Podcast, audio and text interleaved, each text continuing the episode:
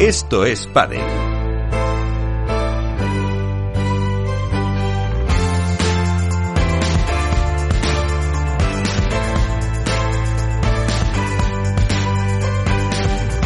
Entramos en el debate y ya eh, ha apuntado Iván, que estaba por ahí, Alberto Bote, compañero de Padel Club de la Dormilona de As. ¿Qué tal, Alberto? Muy buenas. Buenas noches, Miguel, compañeros, ¿cómo estáis? Aquí con, no sé si sorprendidos o no, eh, ¿cómo lo veis? Por tanto revuelo, tanto cambio de parejas que, bueno, mm, después de que han sido cuatro tres torneos, eh, cuatro contando la exhibición. Eh, bueno, cuatro, cuatro más contando la exhibición, efectivamente. Cuatro, no, cuatro de World del Tour y uno de Premier Padel. Y uno de Premier Padel. Eh, efectivamente, es verdad. Pues eso, eh, aprovechando este parón, tantas parejas que han roto, hemos, eh, Iván ha comentado algunas de las que hay formadas, otras que quedan por formarse. No sé si os ha sorprendido tanto cambio en puestos de arriba y tan pronto. Bueno, yo creo que lo que es sorprendente es que de las diez primeras duplas, cuatro se rompan y tan solo con cinco torneos en la temporada. Creo que, que va un poco en la tónica de lo que es el pádel y más en una temporada que es más exigente y más amplia. Recordemos que este año nos vamos a ir a unos 33, 34 torneos probablemente a lo largo de todo el año y lo que se me antoja es precipitado, pero no es la primera vez. Lo que pasa es que nos llama la atención al haber eh, transcurrido tan solo cinco torneos. Normalmente el pádel tendía a abrir esa ventana de cambio antes o después de Valladolid, que eso Iván seguro que, que lo recordará bien. Pero es verdad que si tú miras el calendario que hay por delante, el mes más ausente o más vacío de competición es abril con lo cual tiene una lógica deportiva y es el romper para tener una, un tiempo de preparación y de, bueno, pues de ensamblar estilos de juego, porque luego nos metemos en mayo que se reanuda la competición, eh, junio y julio son los meses en los que habrá más torneos y en agosto pues entendemos que es donde puede que también se empiecen a dar un poco más de, espacio para, para, nuevos cambios. Pero sí, eh, precipitado por un lado, pero lógico en cierto modo. A ver, a, a, mí me sorprende y no me sorprende. Es decir, eh, por un lado, como decía Alberto, siempre se han dado estos cambios. Eh, en algunos casos quizás más precipitados que otros. El año pasado, sin ir más lejos, eh, si no recuerdo mal, Maxi Sánchez eh, se despidió de Tito Alemandi eh, habiendo pasado un torneo nada más. Con lo cual, por un lado, ya te digo, no me sorprende porque el hecho de tener tantos torneos, tan poco tiempo de, entrenamiento y el querer, yo creo, que los jugadores resultados inmediatos, porque al tener más opciones de, competir por títulos, eh, yo creo que les han entrado a muchos o les van a entrar las prisas por, por decir, al tener más opciones de poder conseguir título, pues queremos los resultados eh, ya mismo. Y eso también deja un poco en mal lugar quizá a los entrenadores porque no tienen tiempo para trabajar como deberían. Por otro lado, no me sorprende eh, porque al final el pádel, como esto no se regula de ninguna manera eh, y, y, van todos a, ya te digo, a conseguir el éxito pronto, esa falta de resultados, que quizá en algunos casos eh, es inclusive no llegar a semifinales o no llegar a, cuartos de final, precipita mucho más las cosas. No, es lo que hemos comentado siempre, el tema de las famosas ventanas, ¿no? El que siempre supuestamente por tradición era Valladolid al fin y al cabo. Era Valladolid donde a partir de ahí, o antes o después, se, se, se rompía. Parece ser que ahora se ha adelantado casi todo dos meses. Pero es lo que comentábamos también en las redes sociales que lo preguntaba mucha gente, ¿no? Que si tenían que ser proyectos a largo plazo, a corto plazo, o algún tipo de firma. Eh, yo, no, yo siempre hemos dicho, por lo menos aquí, que hemos sido partidarios de hacer como escuderías, ¿no? Como equipos completos con un mínimo de cuatro o cinco torneos, seis, pase lo que pase, tienes que jugar con tu compañero, porque es eh, el único deporte, porque dice individual y al mismo tiempo por equipo, por parejas, en el que pasa esto, porque yo he estado mirando en el dobles de tenis de la APT y tampoco es que haya, se produzcan muchos cambios a lo largo del año de parejas de dobles de tenis. O sea, es como que el que inicia termina, pase lo que pase. En cambio, en el pádel, obviamente es el dinero, hay muchos torneos este año, quieren ganar puntos, la ventana es ideal, lo que ha dicho Alberto, son dos semanas para algunos, para algunos tres, por ejemplo, yo que sé, Alex y Estupa pueden tener tres semanas, ¿no? En la que estamos, la que viene, y el Challenger de Albacete, que no pueden jugar, tienen casi tres semanas de preparación. Uh -huh. eh, todas las parejas estas, eh, tienen tres semanas. Otras parejas solo tendrán dos si quieren probarse ya en el Challenger de Albacete. Pero en los Challenger ya no había restricciones, ¿no? Si no me equivoco. Eh, no, según World del Tour y los contratos de World del Tour son no pueden entrar los, los menores de, top 20. En chicas sí hubo en, el último, eh, pero en el último en, chicas sí hubo porque estuvo Lucía y Marta. No, top 20 me parece que es top 12 Iván, ¿eh? Lo creo que algo, algo, algo, han subido. Bueno, pues si son porque, porque jugó, jugó Lamperti y Lamperti me parece que era el 19. Si pues, no, entonces, si no estoy yo mal... pues entonces será el top 12. Todas estas parejas que hemos comentado están en el top 10, que, que, es lo que ha dicho Alberto. Luego, por tanto, estas parejas sí tienen tres semanas. Otras parejas, yo que sé, eh, Uri y Lijo, si vuelven con sus compañeros, podrán participar ahí. Pero las cuatro importantes, Javi Rico con Javi Ruiz, eh, Momo Alex, Maxi Lucho y Estupa Lima, no creo que puedan jugar Challenger. Entonces tienen una semana más de acoplamiento. Pero y las chicas, yo no sé, lo de las chicas es una cosa que no lo entiendo. Porque si según los contratos, las top 6, me parece que ahí son las 6, no pueden jugar, ¿qué hacía jugando Marta Marrero y Lucía, Lucía Sainz en el último challenge? Y Bea y Marta. Y Bea y Marta.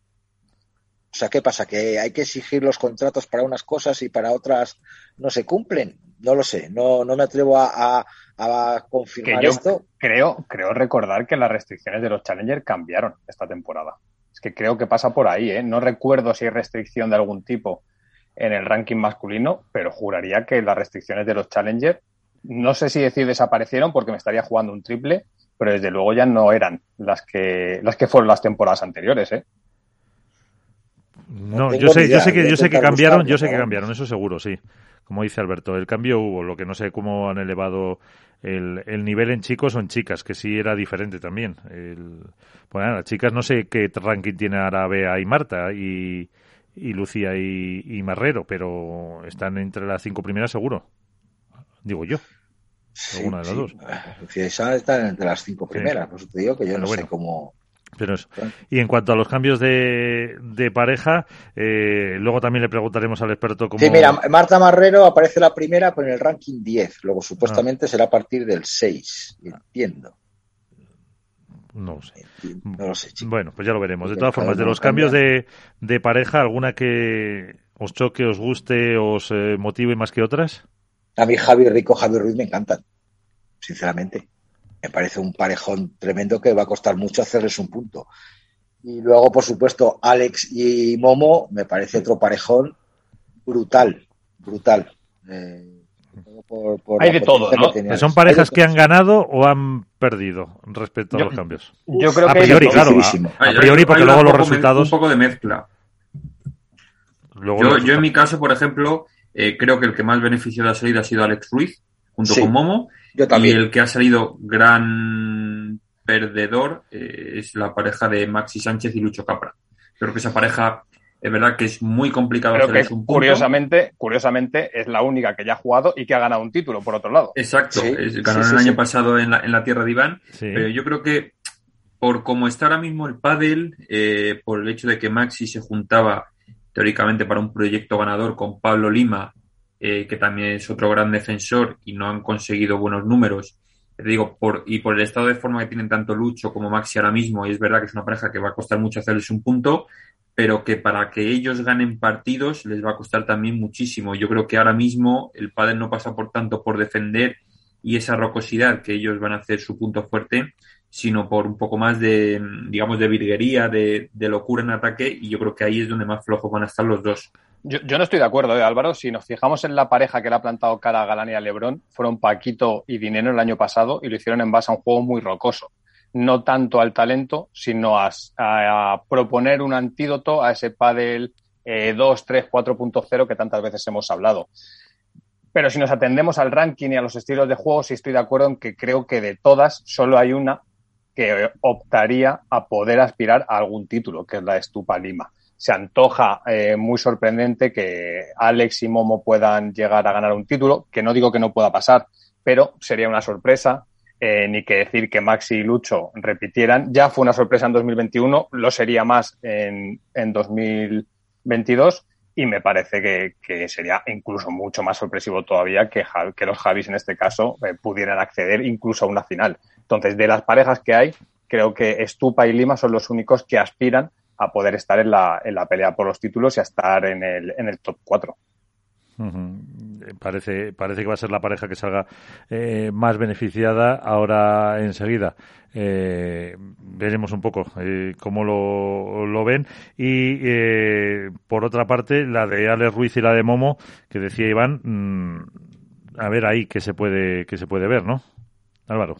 Sí, no, yo un pequeño apunte. Mira, he estado buscando en la normativa del Challenger, que entiendo que en su página web está actualizada, eh, pone que los jugadores que ocupen las 12 primeras posiciones de ranking World del Tour son los que no pueden jugar y en categoría femenina son las que ocupen las 8 primeras posiciones.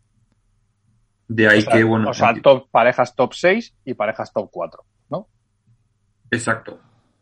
Con lo cual, del top 6 sí que entrarían, si no me equivoco, eh, Max y Lucho podrían jugar el Challenger y Javi Rico y Javi Ruiz también porque eh, Franco y Pablo serían pareja 5, me parece, y Momo y, Alex son pareja 6. 6 o 7, ahora mismo ahí con los puntos me, pillas un poco, pero sí, yo creo que en principio sí que podrían jugarlo. Te, lo digo porque justo he escrito hoy sobre ello y creo que eh, voy a hacer así un poquito rápido. ¿En la dormilona de As? Exactamente, la dormilona de As. Eh, en ese blog de referencia. Eso es. Para el mundo del padre. De todas formas, ayer también lo hablábamos. Serían pareja, pareja siete, creo que serían, porque las seis serían Vela y, y, Arturo.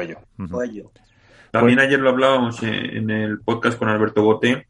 Eh, de hecho, lo comentaba el compañero Isaías desde Argentina, que los más beneficiados eh, al final de todos estos cambios de pareja, que por otro lado me choca por el hecho de que es Franco Stupazuk el que agita y mueve todo, y por una cosa que no suele ser habitual, que es que teóricamente donde no se llevaban bien o donde no había mm, esa chispa era dentro de la pista. Él dice que fuera de la pista se llevaban muy bien, pero que dentro de la pista no encontraba esa sintonía cuando han hecho dos semifinales o tres semifinales, perdón, y dos cuartos de final, si no me equivoco los resultados. Efectivamente. Con lo cual tan mala sintonía no había. Pero bueno, los grandes beneficiados, como decía el compañero Isaías, eh, al final han sido Chingoto y Tello, porque creo que suben a la pareja 4 y bueno, son los que más se mantienen ahí después de tanto cambio y veremos a ver si esto les, les sirve también un poquito de impulso, porque ellos serán otros que puede ser que si los resultados no terminan por llegar, aunque se llevan muy bien y, se conocen desde hace muchísimos años, pues también puedan, ¿por qué no?, en los próximos meses, si es que se vuelve a agitar el mercado, quizá también darse un, pequeño movimiento. Ahí también habéis coincidido en que la, pareja que más opciones tiene ahora mismo de ponerse a ganar eh, tal que ya un torneo es la de Franco Estupazuk y Pablo Lima. Pablo Lima, buenas noches. Hola, buenas noches, ¿qué tal? Eh, muy bien, eh, ¿cómo estáis? ¿Cómo van esos primeros entrenamientos con, con Franco? Bueno, muy bien, la verdad que estamos trabajando bastante fuerte porque tampoco hay tanto tiempo para para el primer campeonato, pero bueno, yo creo que las sensaciones de ambos es, es, bastante buena y creo que estamos trabajando en una buena línea. Hablábamos de eso, de que este era el, momento para cambiar por el parón de un par de semanas que, que ha habido para intentar acoplarse un poco para eh, y poder entrenar con el, con el compañero antes de luego ya, eh, pues prácticamente partido o torneo cada semana. Sí, después se va a ajustar mucho el calendario y bueno, por suerte hay ese, ese pequeño parate que son tres semanas y es bastante tiempo para, para trabajar, eh, aunque eh, hubo que dedicar un poco de la Semana Santa, pero bueno, tampoco pasa nada de nuestro trabajo y uno tiene que estar ahí disponible para, para rendir lo mejor que se pueda. Sí, bajo Composoni como, como mister que, que vais a estar. Y, y Pablo, ¿por qué eh, se producen estos, estos cambios? Bueno, creo que en España cada vez se producen más cambios a mitad de temporada. Creo que la gente ya no tiene que horrorizarse tanto como, como, como sigue pasando. Eh, yo creo que el país está muy inmediatista también y los jugadores buscan lo mejor para sí. Pero bueno, en el caso del cambio eh, nuestro, a mí me ha llamado Franco y la verdad que me pareció una, buena idea jugar con él. Yo eh, ya había dicho de jugar y él me había dicho que no. Ya había dicho de jugar este, me dijo, él me había dicho que no y bueno, me llamó y la verdad que estoy súper ilusionado. Pero bueno, yo creo que los cambios entre parejas cada vez van a, pasar más a mitad de temporada. Eh, incluso se puede decir que a lo mejor hasta te sorprendió a ti que te llamara Franco cuando con Alex pues no llevaban mal la temporada, la verdad. Sí, creo que ha sorprendido a todo el mundo, ¿no? Porque la verdad que la pareja de ellos, eh, lo que se veía desde la tele o desde la grada funcionaba muy bien, pero a veces eh, la gente tiene un desconocimiento de lo que pasa en el día a día muy grande y, es muy complicado opinar porque estás de afuera, lo que ves es en el partido, pero una pareja de pádel, eh, yo no, no, no sé lo que habrá pasado entre ellos, pero es mucho más lo que lo que el partido que ves en la tele. Ahora te, te preguntarán los compañeros, pero mm, ¿cómo va a ser la pareja eh, Estupa-Lima? ¿Cómo, perdón, ¿Que ¿Cómo vais a ser como pareja? Eh, mm, no sé, ya sabes que Franco es más agresivo, tú más defensivo. Eh, ¿Cómo vais a un poco a plantear eh, los torneos? Bueno, eh, yo creo que hay que, para, para empezar, vamos a, aprovechar lo que uno hace mejor, ¿no? En mi caso, la parte defensiva, aunque también tengo que jugar en ataque y, la, y explotar todo el juego ofensivo que tiene Franco, que es eh, cruzarse, saltar con la pegada, hacer cambios de ritmo para aprovechar su velocidad. Yo creo que hay que, al principio, hasta que la pareja esté un poco más rodada, hay que aprovechar lo que cada uno hace de bien en su mejor faceta. Pues eh, me acompañan como todos los martes eh, Iván Hernández contra pared, Alberto Bote de AS y Álvaro López de Padel Spain. Así que ya, ¿quién pide el turno primero? Creo que Iván lo tenía cogido. Iván, que no te escuchamos está con los auriculares nuevos y no, no se nos escucha. Eh, Alberto, mientras. ¿Qué tal, Pablo? Buenas noches, ¿cómo estás? Hola, Alberto, muy bien, gracias. Eh, has apuntado que, que tú te vas a encargar más de la faceta defensiva, aunque evidentemente tendrás que recuperar ese juego ofensivo que te hizo llegar al número uno. Pero cuando os habéis sentado a hablar con Estupa, ¿qué sensaciones te ha transmitido él por qué decide romper esa unión que les había llevado a estar tres veces en semifinales y dos veces en cuartos. ¿Qué, qué, feeling tienes por su parte? ¿Cuál, ¿Cuál es la necesidad que él siente como jugador de dar un paso adelante? Yo creo que capaz que él buscaba un jugador que fuera un poco más, eh, que le trabajara más un poco la parte defensiva, supongo que será eso. No, no, no le he preguntado el motivo porque quiere dejar de jugar con, con Alex, no, no le he preguntado, pero eh, supongo que es para que él pueda desarrollar un poco más su parte defensiva, necesita jugar, necesita jugar con un jugador que, que trabaje más los puntos de, del fondo de la pista. Me imagino que será eso y, estamos trabajando un poco en esa línea. Iván, vamos a ver si te tenemos ya. Pues no. Seguimos sin, sin Iván. Álvaro. Hola, buenas Pablo, ¿qué tal? Buenas. Nada, yo preguntarte un poco, em, en principio eh, dices que te sorprendió un poco porque te, te ofreciste o bueno, que en principio no hubo opción de jugar con Estupa, luego sí es verdad que te llamó. Eh, si te sorprendió al final ese cambio de, opinión y luego sobre todo, eh, este año estamos viendo que no vais a tener casi tiempo para entrenar por tantos torneos de, con los dos circuitos no sé si esto a ti te viene mejor el, tener mayor rodaje o, prefieres tú una temporada un poco más estándar, digámoslo así, en la que se pueda preparar un poco más, que los entrenadores tengan tiempo de, cambiar táctica y demás entre, entre torneos. Bueno, la verdad que en la, temporada que más vamos a, jugar torneos seguidos. Nunca se ha jugado tantos campeonatos seguidos. Eh, yo por mi parte eh, me gusta jugar muchos campeonatos, pero ese año va a ser un, va a ser demasiado y creo que todos los jugadores van a notar. Eh, el jugador así creo que jugar dos o tres torneos seguidos está bien y luego parar un poco para, para descansar un poco la cabeza y, corregir cosas, errores. Pero bueno, es una temporada atípica y la verdad que no sé cómo me voy a comportar porque nunca he jugado tantos tantos campeonatos seguidos, pero yo prefiero obviamente y creo que casi todos los jugadores es eh, jugar como muchos tres campeonatos y poder descansar un poco. Pero bueno, la situación en la que es y todos los jugadores nos tendremos que, que adaptar. Claro, porque además luego os quedan por eh, conocer todavía algunos nuevos de Premier Padel, con lo que el, calendario, fíjate lo estrechito que está para, para buscar esas, esas fechas, eh, ¿no? O, también tenéis la, la posibilidad a lo mejor de faltar alguno de los de. Bueno, de, hecho, Miguel, lo que habría que saber es cuándo se reanuda la competición en Premier Padel, por otro lado, ¿no? Porque estamos viendo que World Padel Tour inicia ahora con el Challenger, después empieza la temporada europea y cuando empieza también en Premier Padel y si, las parejas, entiendo que Pablo y Franco en este caso sí que van a continuar también eh, en el otro circuito, en Premier Padel, ¿no? Sí, sí, nuestra idea es jugar World Padel Tour y, el Premier Padel. Eh, los jugadores, eh, hasta donde yo, tengo conocimiento, no se quieren saltar de un campeonato. de World del Tour y tampoco el otro, quieren eh, intentar jugar todo. Eh, supuesto que pueden pasar algunas cosas físicas y los jugadores que tienen un poco más de edad, pero la idea es jugar todos los campeonatos. A ver, Iván, nada, no se te escucha. Espérate, si vamos eh, así no a, hacerlo a través del, del teléfono eh, y así y así puede entrar eh, Iván para que para que pueda preguntar a, a Pablo Lima. Eh, sí, Alberto. Yo, Pablo, quería saber, eh, haciendo un poco de, balance de, este, de estos primeros cinco torneos de la temporada en los que se te ha visto lejos de las instancias finales o a un jugador como, como eres tú que está acostumbrado a llegar a finales y a ganar, a ganar torneos, ¿por dónde crees que pasa tu evolución como jugador eh, en esta nueva etapa con, con Franco? Hemos, ya sabemos que eres un jugador defensivo, hemos visto en otras etapas que, que con ese rubro a la verja o el por tres pues conseguías dar un paso adelante, pero haciendo un poco de, análisis, eh, ¿qué crees que puedes eh, aportar para intentar estar en semifinales y en las finales?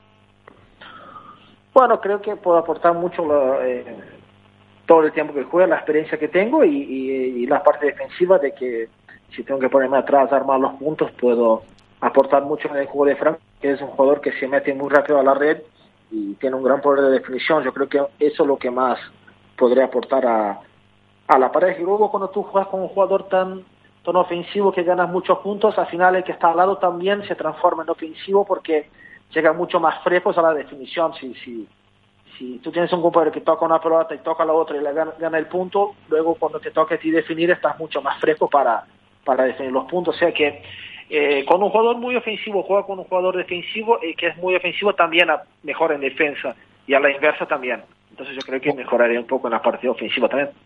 ¿Os veis, Pablo, para, para ganar algún título esta temporada? De momento hemos visto que hay una especie eh, de duopolio ya asentada la, el inicio de temporada entre Paquito Navarro, Martín Dineno y Alejandro Galán y, Juan Lebrón. Pero os veis eh, estando con, con regularidad, eh, accediendo a finales o incluso ganando torneos. Yo creo que cuando juegas con un compañero que, que llega a semifinales estás en las instancias finales y no te ves para, para optar a ganar torneos, les tienes que decir que no. Entonces, obviamente que no veo con condiciones de ganar campeonato. Si no, si no me viera todavía en condiciones de ganar campeonato, le hubiera dicho que no a Franco de jugar, porque no tiene ningún sentido. A ver, Iván, a la tercera, a ver si va la vencida. Quita el mute al, micro, al micro y lo, y lo intentamos. A ver, Iván. Quítale el... Pues no. A ver. Iván, está Iván ahora sigue muteado. Eh, Álvaro. Sí, nada, yo preguntarte, eh, Pablo, con todo, o sea, con este cambio de, o sea, has pasado de jugar con un ex, ex número uno, eh, como tú, un jugador también que, en defensa físicamente es, muy potente. no sé si va a cambiar mucho tu rol ahora también junto, junto a Stupa, también con el cambio de entrenador, o, o vas a seguir siendo el mismo tipo de jugador. Eh, soy el mismo tipo de jugador. Eh, creo que estas cosas, uno cuando es lo que hace en el momento. Si fuiste número uno, eres ex número uno, ya no eres. Entonces yo soy lo que soy en el momento. Ahora no soy el número uno ni nada. O sea, voy a seguir siendo el mismo eh, jugador de siempre. Creo que si Franco me llamó para jugar, no es para que cambie eh, ni mi personalidad ni, ni, mi manera de jugar. Sí que tengo que mejorar cosas, pero no, no tengo que hacer demasiados cambios, sino se va a sorprender el jugador que tiene al lado. Eh, Alberto. Eh, Pablo, por delante está Copenhague, Austria, Francia, Valladolid, Valencia, Málaga. Eh, estos son los torneos que hay de Vuelta del Tour por delante.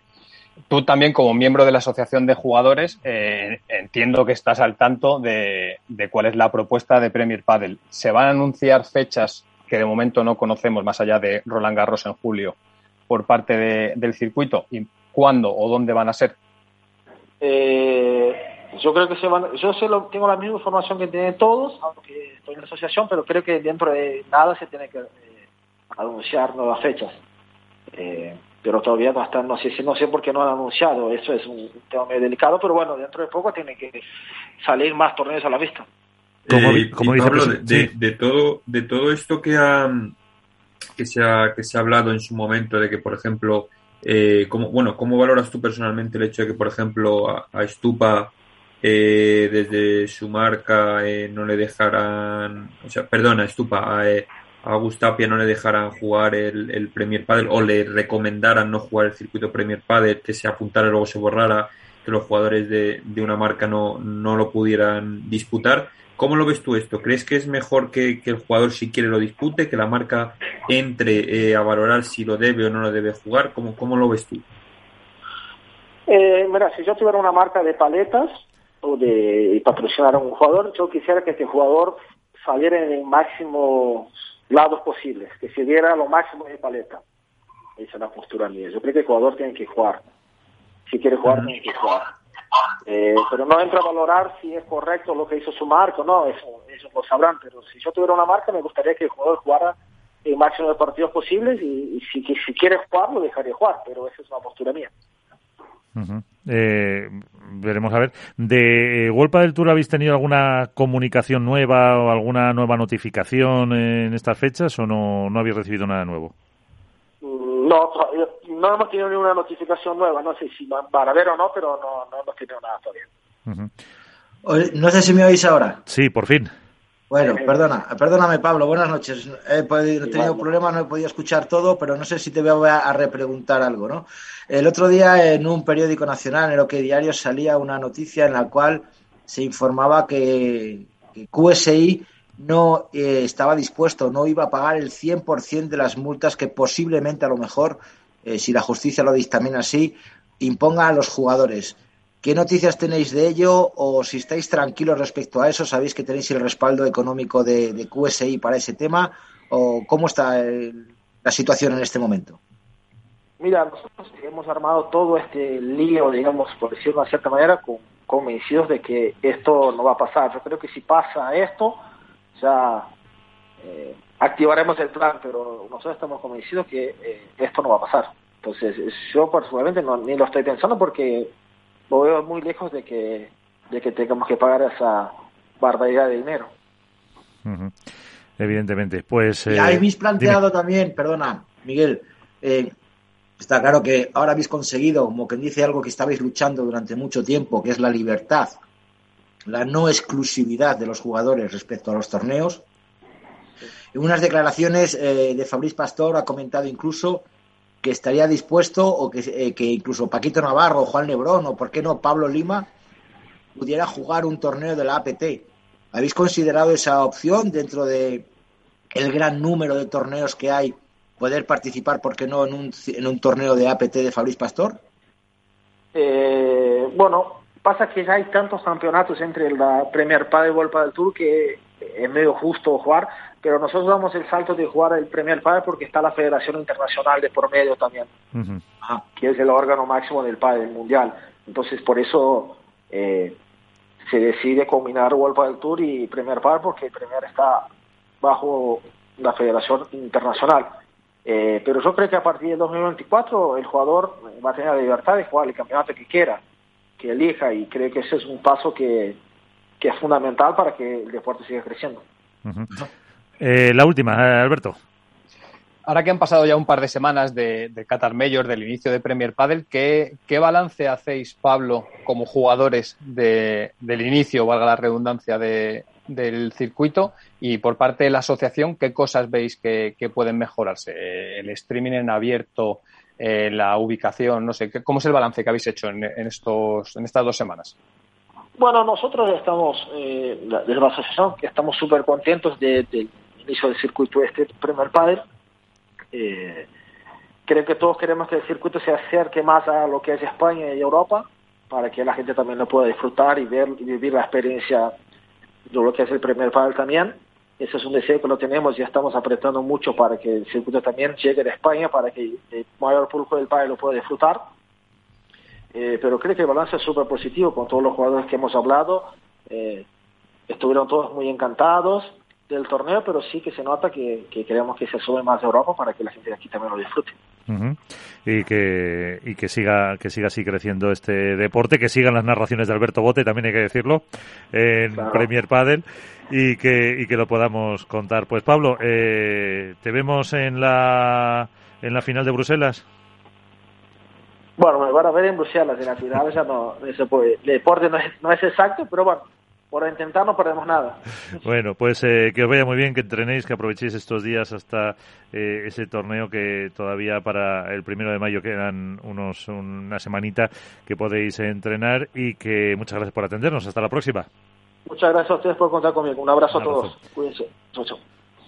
Pues eh, ahí están las reflexiones que nos ha dejado Pablo Lima, que nos ha pues eso, dejado claro que este año va a ser, como sabíamos, una, un gran esfuerzo para los jugadores y que luego en 2024 pues cambiarán cambiarán muchas eh, muchas cosas. Pero eh, la unidad de los jugadores eh, sigue pareciendo claro. También hay que recordar que es el vicepresidente de la asociación de los jugadores Pablo que Ale es el presidente y que si no me equivoco Pablo es el es el segundo de esta de esta asociación Sí, Pablo no engaña, ¿no? Ni, ni, dentro ni fuera de la pista. decir, lo, lo, mismo que se ve dentro de la pista es exactamente igual de ella. Es un jugador eh, aséptico en su juego, muy claro y muy, muy transparente, muy natural, y también lo es, en este caso, como portavoz de la Asociación de Jugadores, ¿no? Eh, que, como decías tú, es el vicepresidente. No, no lo vemos, no solo la parte deportiva de Pablo Lima ahora mismo es relevante o trascendental, también es esa figura, eh, no sé si política, que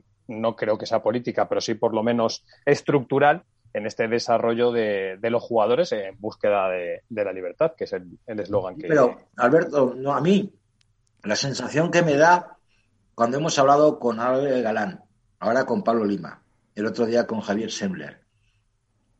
Miguel, Miguel Sembler. Miguel Sembler, perdón. Como que la información que les llega a los jugadores eh, o no es la misma, o no, o no dicen lo mismo todos, o no hay mucha comunicación entre ellos, porque ¿Por? Yo creo que todo lo contrario, ¿eh? Yo Como que están diciendo sí, que yo veo un discurso muy similar y muy uniforme. Que están todos tranquilos, pero que siempre salen con la frase de, bueno, por lo que yo sé, a ver, si estás dentro de una junta directiva, si eres vicepresidente, el otro es consejero, el otro Iván, está... Iván, pero no, no puedes obviar que es un tema delicado porque hay un proceso judicial de por medio y unas hipotéticas multas millonarias para jugadores que no son millonarios. Yo creo que es más... ¿Os, quedado, ¿Os habéis quedado una cosa que ha dicho Pablo Lima? si pasa eso, eh, activaremos el plan. O sea, ahí me ha quedado una pregunta diciendo, ¿cuál es el plan? Es como el, plan de, de, Alonso, ¿no? Mm, ¿Cuál es ese plan que tenéis si realmente salen adelante lo de las multas? Porque eso es un tema bastante, aunque están confiados, yo les veo confiados de que no van a salir, pero es una es un buitre que, que no, pero Lo que pasa es que en temas judiciales ni ellos ni nosotros a lo mejor tenemos... Y yo creo que más, no es miedo, pero es un poco más es ir con mucha cautela, lógicamente. Están asesorados. y es un tema que ellos, lógicamente, ellos son deportistas. Ellos, eh, salvo quizá Miguel Semler, que a lo mejor está un poco más metido en, el tema, toda la parte jurídica, eh, todo el tema ese de sanciones, no sanciones y tal, eh, están, están fuera de ello, desconocen totalmente. Entonces yo creo que es un poco más por ir con pies de plomo, por asegurar su posición y porque tienen que ir con cuidado. Claro, no, no, lógicamente, lógicamente, si me parece muy en su postura. Entonces yo creo que es más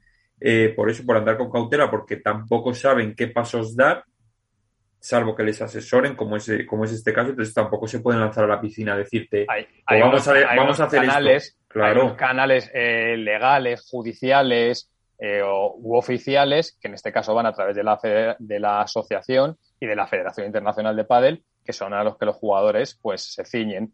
¿Qué pasa? Que una vez que se ven expuestos a entrevistas y a periodistas en este caso, por eso es tan importante la figura del periodista, ¿no? Porque tiene que preguntar pues aquello que se sale de la versión oficial para que la gente conozca qué, está ocurriendo. Los jugadores, evidentemente, pues eh, no podemos obviar que el perfil del deportista de pádel no ha tenido todavía exposición mediática suficiente como para poder tener la soltura, probablemente, a la hora de abordar una entrevista ya no solo con un mensaje unificado, como pasa en este caso eh, de cara a los jugadores, sino con un mensaje argumentado, eh, con diferentes estrategias comunicativas para poder justificar eh, sus respuestas a según qué preguntas. Se nota mucho cuando tú preguntas, por ejemplo, a Fernando Velasteguín o preguntas a otro jugador. Pero Te lo iba a comentar, Alberto, la entrevista que hizo el otro día tu podcast en, en Alicante con Fernando Velasteguín que me vino genial para pasear por la playita 40 minutos oyendo a, dos grandes amigos, la verdad que, que dijo eh, verdades como puño, o sea, qué precio tiene el pádel, qué precio tienes a la libertad del pádel, es eso el titular buenísimo, y por supuesto que, la, eh, que por fin y ese con lo que me quedo yo, ¿no? La, la unidad de, de, todos los jugadores y sobre todo lo que estás diciendo tú, que están, parece ser, parece ser, muy, muy bien asesorados esta vez por fin para poder combatir eh, con sus propias armas o con las armas que tienen eh, a World del Tour, porque nos decía Fernando Verastegui en el tema de los contratos, y si tuvieras los contratos que tenemos te tirarías de los pelos. Sí, pero también, algunos les hemos visto. Eh, algunos les hemos visto, pero es que hay, que, hay que entender una cosa, ¿eh? la asociación de jugadores es un proyecto que viene desde hace muchos meses. Por una cuestión legal se registra en enero de 2022, pero los jugadores se ponen, empiezan a hablar de ello, si no me equivoco, en verano de 2021. En verano de 2021 empiezan a hablar de asociarse de cara al futuro del pádel y es cuando empieza a germinar la idea de que los jugadores ahora sí por fin pueden empezar a, trabajar un, futuro conjunto.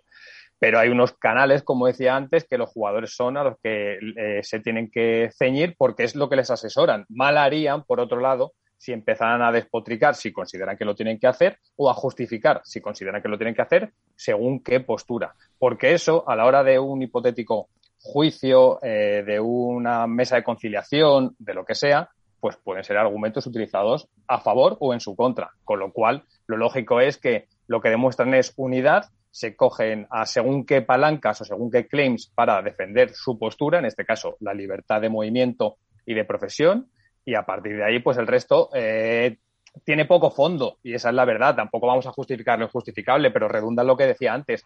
No es lo mismo preguntar a, a Rafa Nadal, por ejemplo, que preguntar a un jugador de fútbol de segunda división. ¿Por qué? porque Rafael Nadal está trabajado comunicativamente, se ha expuesto muchas veces a según qué posiciones. Y eso mismo, perdón, a mí es una cosa que me llamó la atención de las ruedas de prensa en Qatar, que es que los jugadores agradecían tener ruedas de prensa y ver a, los medios de comunicación. ¿Por qué? Porque al final también saben que es necesario estar bajo el foco y poder expresarse. Y está empezando a pasar. En el pádel hasta ahora no ha habido ruedas de prensa nunca, nunca, que recuerde. Nunca. Les tenías que pillar en el backstage, les tenías que pillar en la calle, los tienes que pillar eh, en algún algún torneo que te ponían un poco un telón así por detrás y dos preguntas Pero que no, controladas, siempre controladas, preguntas sobre el partido, nunca te podías salir de, en, del plano más allá. En Qatar, yo que estuve, te puedo asegurar que no había ningún tipo de censura o control con o de filtro exacto con respecto a qué se preguntaba. Es necesario también para la propia evolución del deporte que el deportista se exponga a los medios de comunicación, que se deje ver. Yo he echado en falta durante eh, un mes y pico que tanto jugadores como federaciones, asociaciones y organizaciones dieran la cara sobre algo que interesa a los aficionados, que yo siempre voy ahí, que el aficionado es quien mueve todo esto. Si el aficionado no consume Premier Padel, si el aficionado no, no, no se suscribe a, a, Movistar para el World Padel Tour, el Padel no camina para adelante. Y los actores principales, en un periodo en el que hay un cambio, tienen que exponerse y tienen que explicar al usuario amateur, al consumidor, por qué esta situación. Y luego habrá quien lo entienda y habrá quien no, evidentemente. Pero poco a poco necesitamos que los jugadores y las jugadoras cada vez tengan mayor relevancia en la sociedad, en el propio deporte. Y creo que es positivo que haya ruedas de prensa, que los jugadores cada vez sean más eh, partícipes a conceder entrevistas y que poco a poco vaya, vayamos ganando espacio también los medios de comunicación. Pues vamos a ver eh, esa exposición a los medios de comunicación, no que es broma. Vero Virseda, ¿qué tal? Muy buenas noches, ¿cómo estás? Muy buenas noches, ¿qué tal a todos? Muy bien, pues aquí con Alberto Bote, con Álvaro López y con eh, Iván eh, Contrapared. Eh, pues eso, acabamos de hablar con Pablo Lima, estábamos analizando un poco eh, los cambios de pareja. Tú por ahora, después de las semifinales, seguimos, ¿no? Sí, sí, nosotras con la racha que llevamos seguimos juntas. Yo creo que estamos en un momento muy bueno como para eh, estar pensando si vamos a cambiar o no, no, no es el momento. No, broma, dos semifinales, unos eh, cuartos, ¿os lo esperabais? Eh, Bárbara, ¿y tú? Eh, pues mira, realmente no.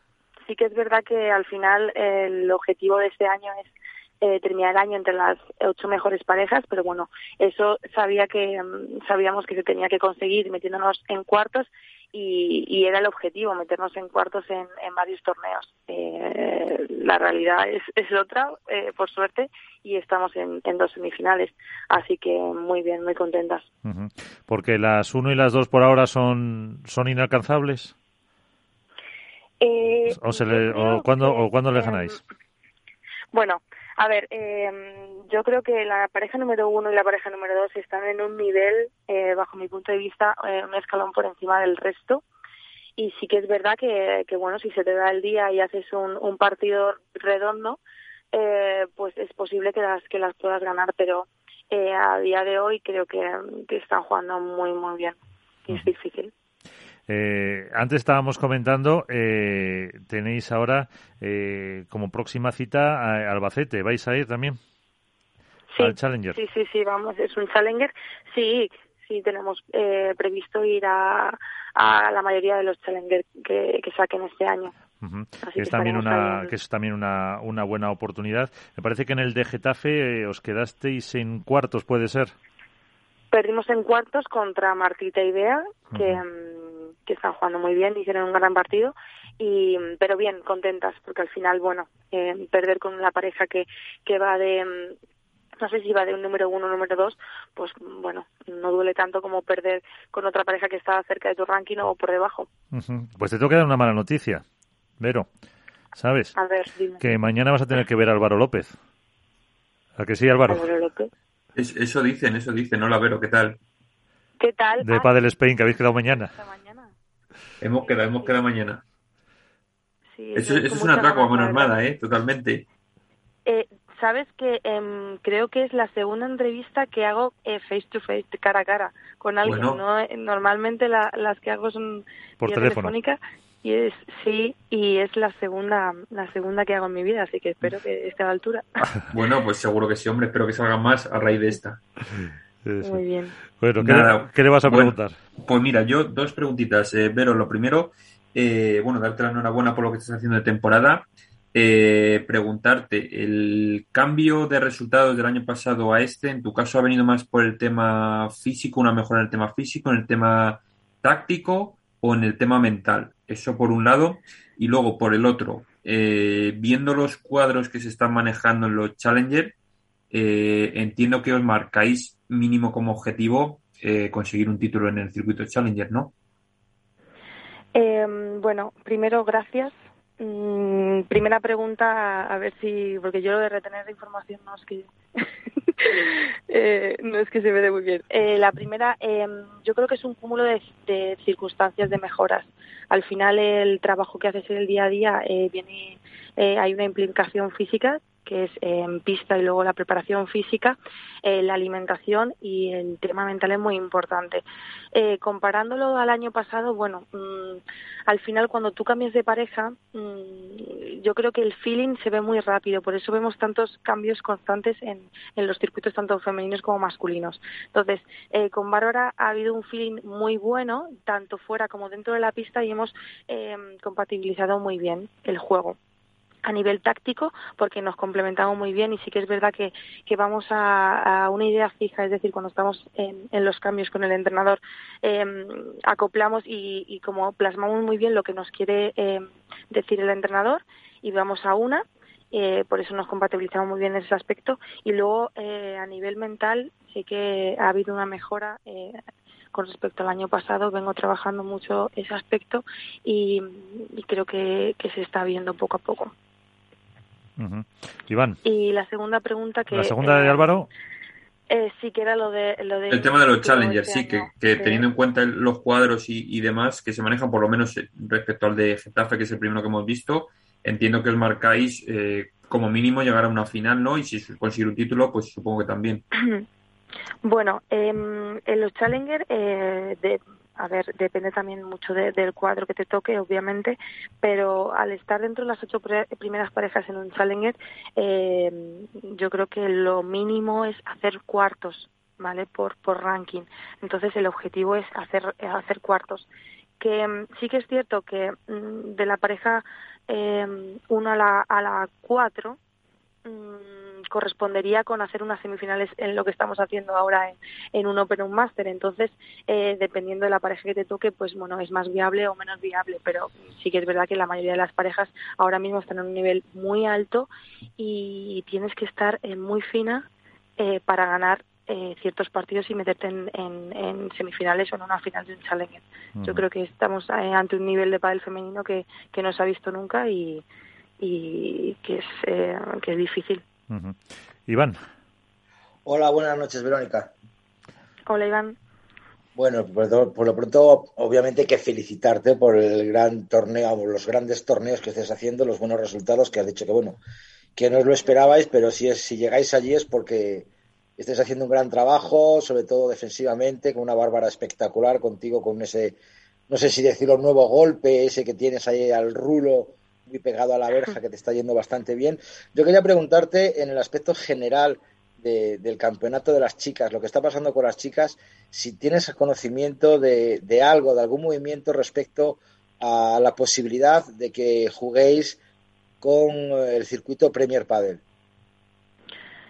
No, eh, ahora mismo la verdad eh, eh, la asociación se está haciendo un gran trabajo, ¿vale? De cara a la mejora del pádel femenino y yo creo que se ha visto reflejado con la subida de los premios en en World Padel Tour, y el tema del otro circuito está en manos de, los abogados de la asociación y de los asesores y eso de momento em, no hay ninguna noticia al respecto.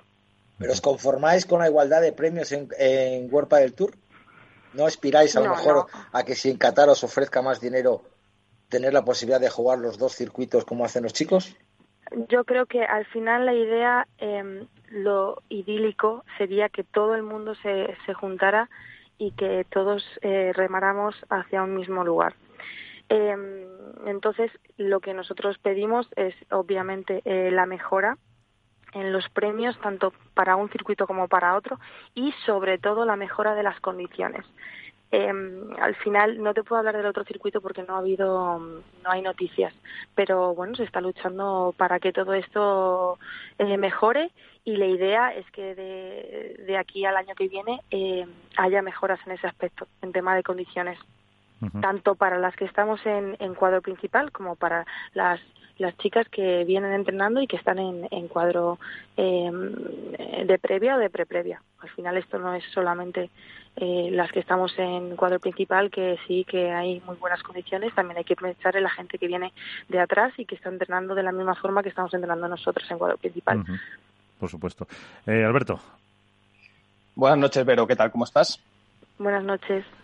Eh, mira, el otro día mantenía una conversación con un compañero sobre la homogeneidad del pádel femenino y que cada vez los perfiles tienden más a, estandarizarse y que, digamos que las jugadoras más jóvenes cada vez son más parecidas entre sí y que quizás se está desvirtuando un poco eh, el talento. Y me parece que tú eres un perfil justamente eh, el contrario, sino una jugadora quizá algo más anárquica, que rompe un poco el esquema de ese, de ese patrón de juego y que precisamente por ello está yendo también eh, en los dos últimos años. Uno, ¿te sientes así, por un lado? Y dos, ¿cuáles crees que son las virtudes de tu juego que están haciendo que, os permitan acceder a unas semifinales con las que a priori nadie contaba? Em, eh, respecto a lo primero, creo que, no. Eh, creo que el pádel femenino ha evolucionado mucho, en, em, que es muy mucho más agresivo ¿vale? Que ya no existe el patrón de la jugadora de derecha se dedica a solamente a meter la bola y a trabajar el punto. Yo creo que está habiendo cambios tanto en el jugador de derecha como de revés, eh, en que haya es una homogeneidad en la agresividad y que sea em, un juego más, em, más más agresivo, más dinámico. Entonces creo que en, en ese aspecto ha evolucionado a, a, eso y que ya el juego conservador que había antes eh, se está perdiendo tanto y eso al final lo marcan las nuevas generaciones. Entonces, bueno, ahí discrepo un poco. No, no, pero eh, yo, yo, no hablaba de la evolución del deporte, hablaba de los perfiles. Quiero decir que las jugadoras entre sí cada vez se parecen más. No digo que el pádel sea más defensivo o más ofensivo, que no iba por ahí, sino que las jugadoras más jóvenes, pues cada vez da la sensación que sacrifican más sus virtudes o según qué cosas para intentar acercarse a un perfil concreto, ah, que puede ser más agresivo. Sí. Para ser más, para que cada vez son más agresivas las nuevas generaciones. Sí, para, no, no, no, pues entonces sí, entonces estamos de acuerdo. Eh, sí, para mí, eh, para mí las jugadoras de ahora no tienen nada que ver con las de antes y que eso ayuda a que el pádel femenino ahora sea mucho más visible. Y con respecto a, a mi juego y a mi y a mi patrón, eh, bueno, eh, sí, me considero una jugadora Em, agresiva, pero yo creo que también eh, marca mucho el patrón físico de, de imprimirle eh, esa velocidad al juego, también viene de, la preparación física que tú tengas. Al final tienes que sostenerlo mucho en el tiempo y eso es una exigencia física que a lo mejor una jugadora que juegue a menos velocidad pues no, no le no requiere tanto tanto esfuerzo físico. Entonces tiene sus pros y sus contras, pero bueno, yo creo que la diferencia con respecto al año pasado a lo que estoy jugando este año es, viene también por el tema físico. Sí, pero, pero Vero, eh, da la sensación, por lo menos desde fuera, que eres una jugadora que te expones más, que eres consciente de las virtudes que tienes y que quizá no te importa tanto ir al balance, ganar o perder, porque te sale positivo. Es decir, te puedes llegar a jugar más puntos de lo que a lo mejor otro tipo de jugadora hace porque confías en tu capacidad de resolución. Y eso, eh, la percepción que yo tengo es que se aleja un poco de, lo que ocurre en general. ¿Crees que ese es uno de tus fuertes? Es decir, oye, yo soy este em. tipo de jugadora, esto es lo que me está llevando hasta aquí y voy a seguir apostando por ello. Sí, pero no viene por un tema, mm, yo creo que ni técnico ni físico, viene por un tema de confianza. Eso al final te lo da la confianza. Si tú eh, empiezas a ver resultados, eh, empiezas a valorar el trabajo que vienes haciendo detrás y eso te da una confianza extra que no vienes teniendo anteriormente. Entonces, en mi caso es lo que tú dices de que me juego bolas que a lo mejor no tocan, es porque eh, estoy con una confianza que no era la que tenía anteriormente. Y eso es lo que me permite arriesgar y, estar como en otra onda eh, muchas veces dentro del partido. Bueno, pues entonces tenemos en la final en, eh, en el Challenger y en eh, bueno y en la semifinal lo dejamos ahí en el torneo de Bruselas, ¿no? Ojalá pero bueno, nosotros lo, intentaremos, pero está complicado. ¿eh? Bueno, pues aquí lo contaremos. Y ten en cuenta una cosa, Miguel, que toda jugadora, jugadora que pasa por... Por primera vez. Por, primera vez por Capital Radio sale bendecida y mínimo bajan de semifinal o final. O sea, acuérdate de ah, esto, Verónica, pues para que luego te acuerdes de nosotros. Te iba a decir, si, si solo es la primera vez, entonces nada. Entonces, Bueno, no, ha, habido alguno que ha salido más. Ha habido alguno que ha repetido, ¿eh? Ha habido algunos pues que, han, como les hemos dado suerte, han vuelto a entrar y han repetido. Vale, pues entonces cada semana nos, nos, eh, bueno, hablamos, sí, porque tenéis el calendario completito. Pues Vero Virseda, muchísimas gracias. Que te vaya muy bien. Ha sido un placer. Un placer. Y, ya estaremos también. Un, beso a todos, eh, eh, pues contando ese ese Challenger de Albacete, también a ver lo que lo que da de sí. Pues enseguida vamos a analizar las eh, nuevas parejas, también con un experto en categoría masculina, es donde ha habido algún cambio. Las chicas, mm, algún cambio menor no ha habido, Álvaro. Sí, bueno, en chicas no, en chicas no se ha movido, no se ha movido tanto la cosa, o por lo menos, lógicamente no en el top de la clasificación. Eh, así como los más destacados, bueno, eh, se separaban Marina Guinart y Ana Catarina Nogueira. Luego Marina Guinart se ha juntado con Noa Cánovas. Eh, luego se separaban también Mari Carmen Villalbayar y Cañellas. estas en, en, su caso todavía no han comentado con quién, con quién va a jugar cada uno, no lo han hecho público. Y un poco, mm, más o menos, eso es lo que lo más destacado en cuanto, en cuanto a chicas. Es verdad que, ha habido algún, algún cambio más, pero bueno, ya te digo, de, en el top 10 ninguno y más abajo, bueno, pues eh, sí que se, se, ha movido algo, pero vamos, no, no son cambios tampoco significativos como para que el ranking se agite de una manera demasiado excesiva. Vamos entonces también a esperar a ver lo que se pasa, si con, con si hay cambios en las parejas de chicas. Enseguida analizamos las eh, parejas de los chicos y lo que sí parece claro, ya en último apunte, con lo que nos decía Vero, que todavía no hay nada decidido de las eh, si van o no al Premier de las chicas y que, y que seguimos esperando. La cuestión es eh, que una semana pasa, otra semana pasa y que, y que tampoco tienen novedades. No sé si esperan un paso por parte de Wolpa del Tour que pueda anunciar alguna cosa más, pero también lo analizábamos la, la otra semana, que creo que no estaba Alberto, si sería viable solo un Wolpa del Tour también de, de chicas. Pero bueno, eh, da, la sensación, Miguel, que las jugadoras, quizá me equivoqué, pero la sensación que trasladan con la ausencia de información por, por la parte de la asociación es que están esperando a ver cuál es la resolución que ocurre con los chicos. Judicial, sí, yo estoy con Alberto, totalmente. No se quieren arriesgar. Es por lo que le he dicho yo. Digo, a ver, vosotros ya como que habéis conseguido, que no sé si es que lo han conseguido ellas o ha sido una decisión de World del Tour de igualar los premios para, para agarrarlas, que es que es la, diferencia. Es, una, es, una, es un reclamo y una lucha, iba a decir de las jugadoras, pero creo que del mundo del deporte en general que haya. Sí, eso sí, Alberto. Otra cosa es cómo se haya utilizado. Efectivamente, el por qué ha salido ahora, el por qué se ha hecho ahora. Eso es a lo que voy. Pero por eso les preguntaba yo, digo, a ver si ahora mismo, aparte de conseguir una igualdad económica que me parece genial, ideal y perfecto, y ojalá fuera más, ¿por qué no aspirar a más? A ganar más dinero jugando Premier Padel Ahí es donde interviene tu respuesta de vamos a esperar a ver qué paquete o qué bomba o qué tortazo se llevan los chicos y luego ya decidimos. Yo, yo, he dicho, lo que he dicho concretamente es que trasladan esa sensación. No sé si es la sí, Sí, sí, sí, es lo que la, ausencia, la ausencia de información traslada la sensación de que están esperando a ver cuál es la resolución. Y lo que sí sé es que no hay la unidad en la asociación de jugadoras que hay en la asociación de jugadores. Igual se las pasa ahí, ahí donde ¿eh? voy yo. que salga resolución judicial. Ahí es donde voy es que la resolución judicial puede tardar, puede tardar mucho. ¿eh? Bueno, pero eso, eso sí que es una realidad. No hay la unidad en la asociación de jugadoras, o mejor dicho, en el gremio de jugadoras que sí que hay en el de jugadores. A mí me da mala sensación que, eh, en mi caso personal, que va por ahí. Es decir, que no están de acuerdo, no se han sentado y todas se han apoyado o mayoritariamente eh, una de las propuestas, como para decir, vamos con esa propuesta, sea Premier Padel, eh, sea World Padel Tour o sea las otras eh, ofertas que tienen sobre la mesa. Yo creo que el hecho de no haberse pronunciado es porque no están de acuerdo y no saben para dónde tirar y se disgregaría mucho lo que es el circuito femenino. Entonces yo creo que el hecho de no pronunciarse no es opinión solo, es información.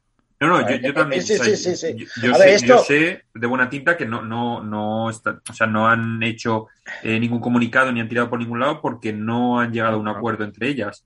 Pero yo creo que es más por eso que por lo que dice Iván, es decir, que no saben qué hacer eh, porque cada una defiende sus intereses y no hay un consenso lógico. Pero esto es como el chiste famoso de que vamos a organizar nosotros cuatro una barbacoa y decimos, ¿Dónde hacemos la barbacoa? En casa de Alberto. Vale, ya está. Ya sabemos que cuando vamos a Alberto, él va a tener todo y todo lo organizamos y todo lo pagamos. Organizan una barbacoa, seis chicas y una, ¿y yo qué llevo? ¿Yo qué pongo? Y, yo, y es que no sé si podré ir con los niños. Es que cada una pone muchos problemas, aunque todas quieran ir a la misma barbacoa, pero todas tienen un problema. Que si yo llevo la ensalada, que si yo llevo el vino. Aquí decimos, a casa de Alberto, vale, Alberto, encárgate de todo, que luego hacemos cuenta. Es lo que pasa con las chicas. Bueno. Los chicos, este, lo que digan unos, van a ello. En cambio, las chicas quieren aportar todas para el mismo objetivo, pero claro, todas van con su, con su pequeña cosita y es ahí donde no se ve, lo que dice Alberto, la unidad, la unión, aunque es el mismo objetivo, pero no hay la unión de, que no, que no tiene, no tiene por qué ser negativo. No, no, no, para nada, ojo, porque el objetivo es el mismo, es la barbacoa.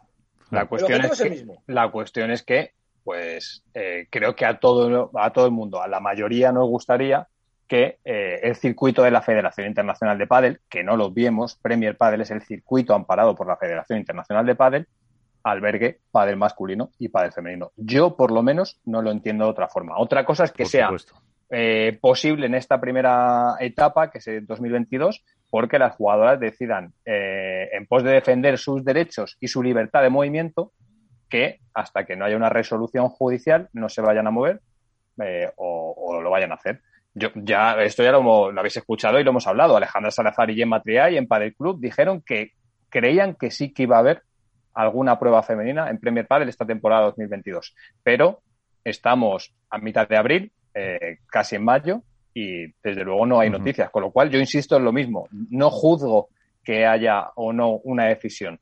Lo que sí juzgo en este caso, y creo que es sobre todo por la necesidad de información que tiene el consumidor, es que las jugadoras no se pronuncien como asociación. Claro. Aunque solo sea decir que hasta que no haya una resolución judicial no van a tomar ninguna decisión, pero creo que esa ausencia de información, pues muchas veces al usuario, y además no vemos que el consumidor de pádel tiende al friquismo, como nosotros mismos, como, como profesionales de la información, bueno, pues le gusta estar eh, informado de todo lo que compone el panorama del pádel. Y en este caso, pues las jugadoras están, en muchos casos, y además casos llamativos están haciendo lo que se suele decir la del avestruz. Sí. Sí, pues eh, bueno, la pregunta clave ahora es eh, si Manu Martín se apunta a la barbacoa en casa de Alberto o no. Hola, Manu. Pues no está Manu. Hola, Manu. muy buenas tardes. Claro que me apunto. Ah, vale, vale, vale. ¿Te lo estabas pensando o que habías ido por el vino mientras? No, no, no, yo, yo voy y además llevo lo que me digáis. Pero mano sin pan, todo lo que sea barbacoa sin pan. ¿Por qué? Bueno, lo de los hidratos y el pan, esas cosas, me parece a mí que Nada, pero hombre, una vez a la semana no, no, hace daño, no hay problema. Manu lo, que, Manu lo que tiene que hacer es llevarse la cámara y hacernos famosos. Es lo que tiene que hacer. Eso. la próxima, a ver si organizamos ya la comida de, de, Capital Radio, que vaya Manu y que lleve la cámara y que haga un, un Twitch con, en directo con todos. Eso, bueno. Pues eso está hecho. No sé si entonces acaba el programa, pero bueno. Eh... Eso iba a decir yo, digo, digo yo, no, no, sé hasta qué punto... Va a ser bueno las copas de vino que os toméis. Ahí eso, nos puede llevar para arriba o para abajo. ¿Que os toméis, has dicho? A, alguno, a alguno, le puede llevar a Chirona. Que no pero, ¿Has dicho que os, os toméis? Os toméis, os toméis. Yo, yo no... ¿Ni una copita de no. vino? Bueno, a lo mejor media sí. Ah, bueno, pero... bueno, vale. Bueno, eh, a Manu eh, me gustaría preguntarle hoy un poco cómo, cómo está viendo las, eh, los cambios de parejas, eh, cómo analizamos un poco pues Franco y Pablo, Alex y Momo, Max y Lucho o, o los Javis. ¿cómo, ¿Cómo has visto un poco esas, esos cambios? Pues creo que como muchos sorprendentes en un inicio, porque la verdad que yo no, no me esperaba el primer cambio, si, si, no me he enterado mal de cómo ha ido todo, eh, surge de Franco y a partir de ahí, pues bueno, se hace el efecto en cadena, un poco que se produce cuando hay roturas por encima del ranking, ¿no? Y, y bueno, la, las parejas que se han formado, o sea, yo la verdad que yo digo, mirando el antes y el después, no tengo claro que en todos los casos salgan reforzadas después de hacer los cambios, ¿no? Pero, pero bueno, eso la verdad es que solamente el tiempo y los torneos nos lo, nos lo van a decir. Lo que sí que es cierto es que pues ya tenemos al SEO, tenemos también un poco de mordito para, para el próximo torneo y, y ver cómo surgen los resultados. Y, y está el pádel pues eso un poco cambiante en, la, en, los últimos años porque hay claro un mogollón de opciones y, y, más allá de eso pues ya empezamos a ver claro que es algo que, que de manera natural y orgánica va a empezar a suceder no las, uh -huh. las segundas nupcias y sí. vamos a tener a pues eso, parejas que es que hay jugadores que ya les quedan pocas opciones de, de cambios y van a tener que empezar otra vez a jugar con ex compañeros. Sí, que sí. vemos ahí las segundas versiones, las versiones 2.0. Bueno, ahí tenemos a Maxi y a Lucho. Por eso, por eso. Y, y ya te digo que, que, que, bueno, que han tenido buenos. O sea, yo creo que ha habido parejas, hay, y ha habido parejas que para mí funcionaban bien, que se rompen. Bueno, no sé si por, por unos temas a lo mejor más personales, eh, psicológicos, entiendo que no que, que, no siempre es tanto tanto lo deportivo porque ha, ha habido parejas que funcionan ambición. Son, son, muchos factores. Sí ambición eh, económicos.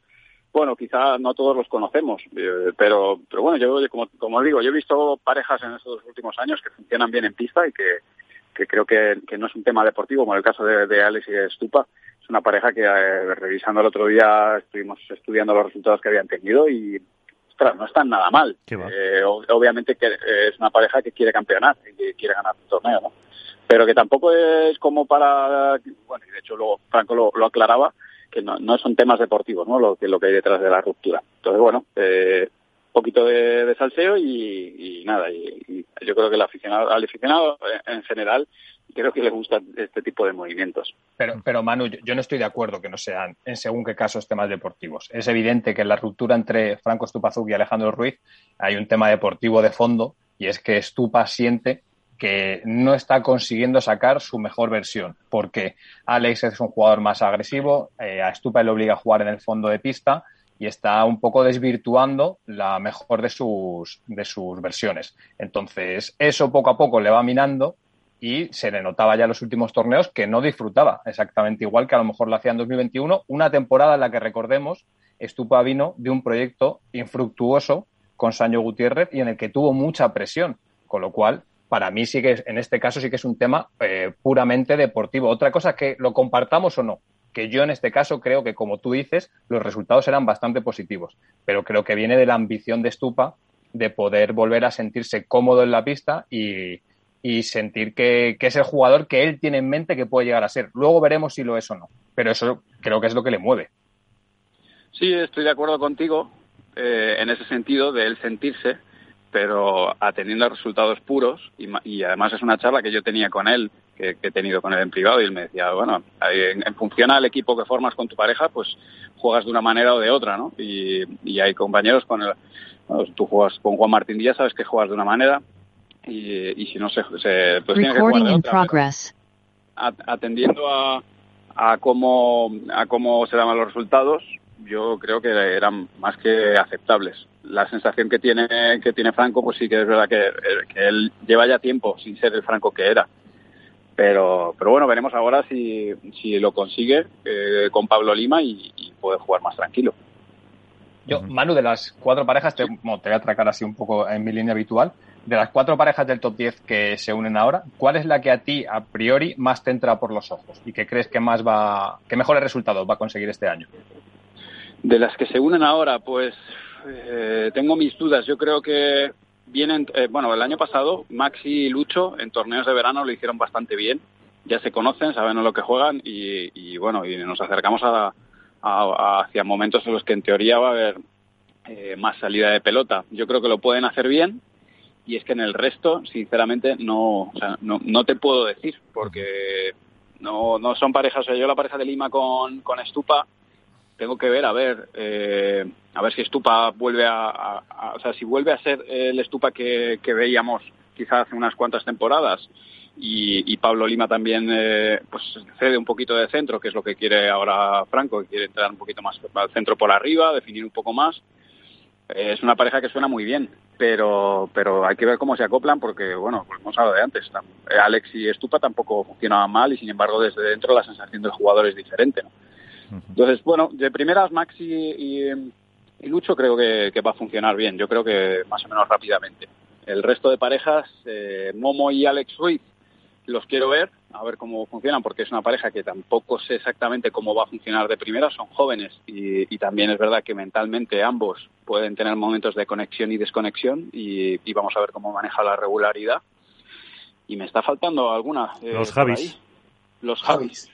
Javi Ruiz y Javi Rico esta es una pareja peleona y, sobre todo tienen algo bueno y es que este, vienen de, tener eh, unos resultados que sin despreciarlos ni mucho menos, pero no tienen nada que perder. O sea que es una pareja que, no, que pueden, eh, que yo creo que sobre el papel no están llamados a, pasar mucho más allá de, cuartos semifinales, pero oye, que pueden eh, lógicamente dar sorpresas, son peleones. Pero bueno, en esa línea yo creo que esas tres parejas, las tres primeras que he mencionado, son las que deberían estar arriba y, bueno, eh, creo que en, un, en dos, tres torneos podremos empezar a ver cómo funcionan. Sí, Álvaro. Bueno, Manu, ¿qué tal? Muy buenas, Álvaro. Bueno, no, te voy a preguntar, porque ya te has mojado por las parejas, no te voy a preguntar cuál es la que peor ves, el peor o la que sale más de, eh, desfavorecida en el cambio, pero sí me gustaría preguntarte a raíz de lo que ha dicho Alberto. Es decir, eh, Stupa quizá el cambio está motivado un poco por querer volver a ver a ese Stupa agresivo, eh, no tanto defendiendo, aunque es verdad que, bueno, Pablo Lima es un poco las características de Alex Ruiz, eh, con más experiencia y demás, por su forma de jugar, por su potencia, que es zurdo y demás, pero yo no sé si también ves la opción de que Stupa haya agitado eh, todo esto un poco en el sentido de verse no mermado, pero sí a lo mejor desesperado porque jugadores como Agustín Tapia o, o Arturo Coello le han pasado en esa eh, carrera de joven que aspira al número uno y que se ha visto superado por ellos en cuanto a rendimiento y que ellos ahora están tirando hacia arriba y Estupa no que se haya estancado, pero sí que no está terminando de conseguir esos resultados que quizá él mismo esperaba.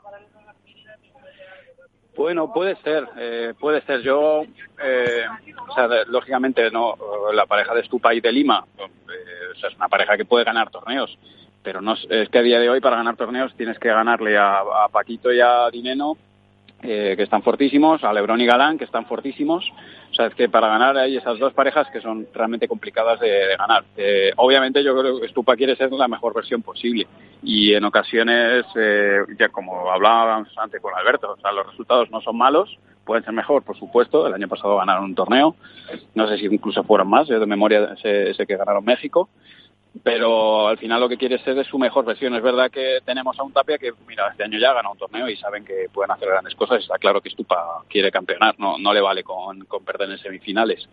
Eh, la duda que a mí me, me, asalta un poco es si Stupa, con ese despliegue que quiere hacer, eh, más agresivo, más tapando, o sea, cubriendo Más pista. Eh, más el centro de la pista, tal, jugando con un zurdo, como ya lo hacía con Alex o como lo hace con Lima, si realmente lo va, lo va a poder hacer, porque bueno, lógicamente claro que es posible, ¿no? Pero, pero quizá un jugador diestro, con un jugador diestro, como hacen un Tello, como hace Paco, eh, como hace el, propio Tapia, pues quizás más sencillo volver a ese estilo de juego que tenía con Martín Dineno cuando eran los super pibes, ¿no? Que era un poco eh, ese jugador agresivo. Lo vamos a ir viendo, a ver cómo se acoplan y, también a ver cómo asume Lima, que es un ganador, eh, pues esa parte más consistente y Estupa siendo un poquito más la parte agresiva, que bueno, veremos si ese esquema de juego pues se consolida y, da sus frutos. Como posibilidades, desde luego, las tienen. Fíjate que, que, aunque siendo eso la, pareja con más opciones de ganar, también son las que puede plantear más eh, incógnitas de cara de cara a estos eh, próximos torneos que decías tú. Habrá que esperar eh, dos, tres, cuatro torneos. La cuestión es si, si tendrán paciencia. Sí, pero creo que como es un mal endémico ahora mismo en el, en el circuito, pues bueno, eh, yo y de hecho no, no, no, descartemos que haya más rupturas eh, de aquí en adelante de, otras parejas. El tema es que generalmente esto eh, depende de, la parte del ranking donde se hace hacia abajo. Entonces, mientras no sean de las parejas top, pues no, pues no se, no volverá a haber este efecto dominado o, tanto baile de parejas.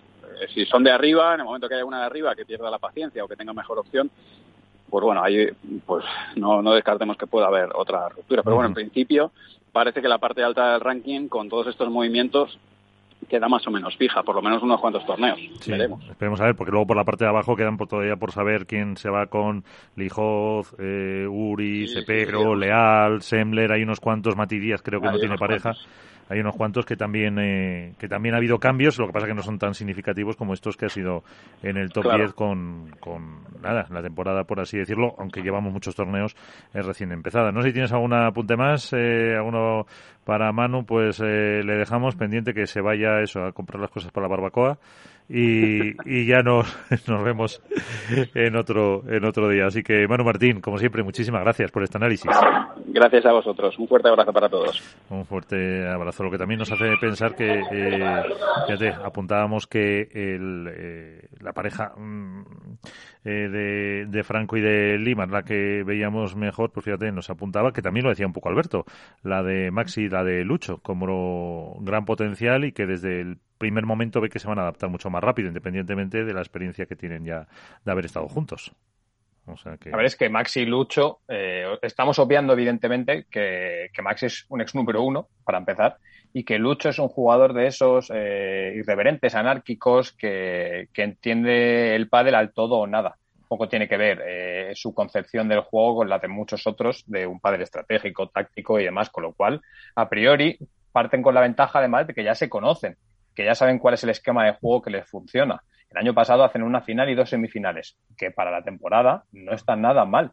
Es verdad que yo no les meto en la terna de candidatas como parejas a estar eh, ganando títulos, pero sí que creo que a lo mejor en este ras inicial, donde hay otras tres parejas que, se unen de nuevo, pues que pueden aprovechar y pegar a lo mejor algún golpe encima de la mesa y meterse en unas semifinales. y una vez que estás en semifinales, todo es diferente. Una vez que rompes lo que es tu techo mental ¿no? y deportivo, la cosa cambia. Y muchas veces vemos que hay parejas que de repente no contábamos con que estuvieran en, el fin de semana. Eh, el ejemplo de Tamara y Cardo del Cibre el año pasado, por ejemplo, que, que cuando lo consiguen, pues se sueltan y sacan la mejor de sus versiones. Entonces, yo creo que es una pareja que no va a estar para pelear por estar en el top 5 ni para acabar con dos, tres títulos de la temporada. Me sorprendería muchísimo, pero sí que aspiran a ser otra vez la que ponga la pica de la sorpresa del año, ¿no? Si hubiera un premio a la sorpresa del año, yo creo que el año pasado fue para Maxi y para Lucho como ganadores en Valladolid. Y ahora sobre todo hay que ver, yo creo también, eh, ya que nos va a deparar el futuro, nos, digamos en los próximos cuatro o cinco torneos antes de, verano. Porque claro, eh, quitando a las parejas 1 y 2, que son ahora mismo las que más fuertes están, hay que ver eh, Fernando Balacín y Arturo Cuello y Sancho y Tapia. Es decir, si estas dos parejas no empiezan a conseguir resultados o por lo menos no se presentan en las finales, sobre todo la de Sancho y Tapia, que es la que más dudas de continuidad quizá me puede generar, porque yo creo que Vela y, y tienen más eh, paciencia a lo mejor para, continuar el proyecto. eh, veremos a ver si también no, no hay cambios. El problema, que si cualquiera de estas dos parejas cambia, eh, ya es ranking bastante más abajo. No creo que hagan cambiar a una de estas parejas que justo se han modificado ahora. Entonces ahí habría que ver eh, cómo, se, cómo se vuelve a agitar el ranking, porque claro, cualquiera de los cuatro que se separase es más que jugoso para, para una pareja de, la parte alta de, la clasificación. La, cuestión es todo, Álvaro, que lo hablábamos en Padel Club eh, ayer, es si, si vemos en estas parejas un futuro a medio plazo. Y da la sensación de que muchas de ellas pues son más eh, consecuencia de la situación que de ver eh, un proyecto deportivo eh, estable, solvente y que les sitúe donde ellos creen que pueden estar.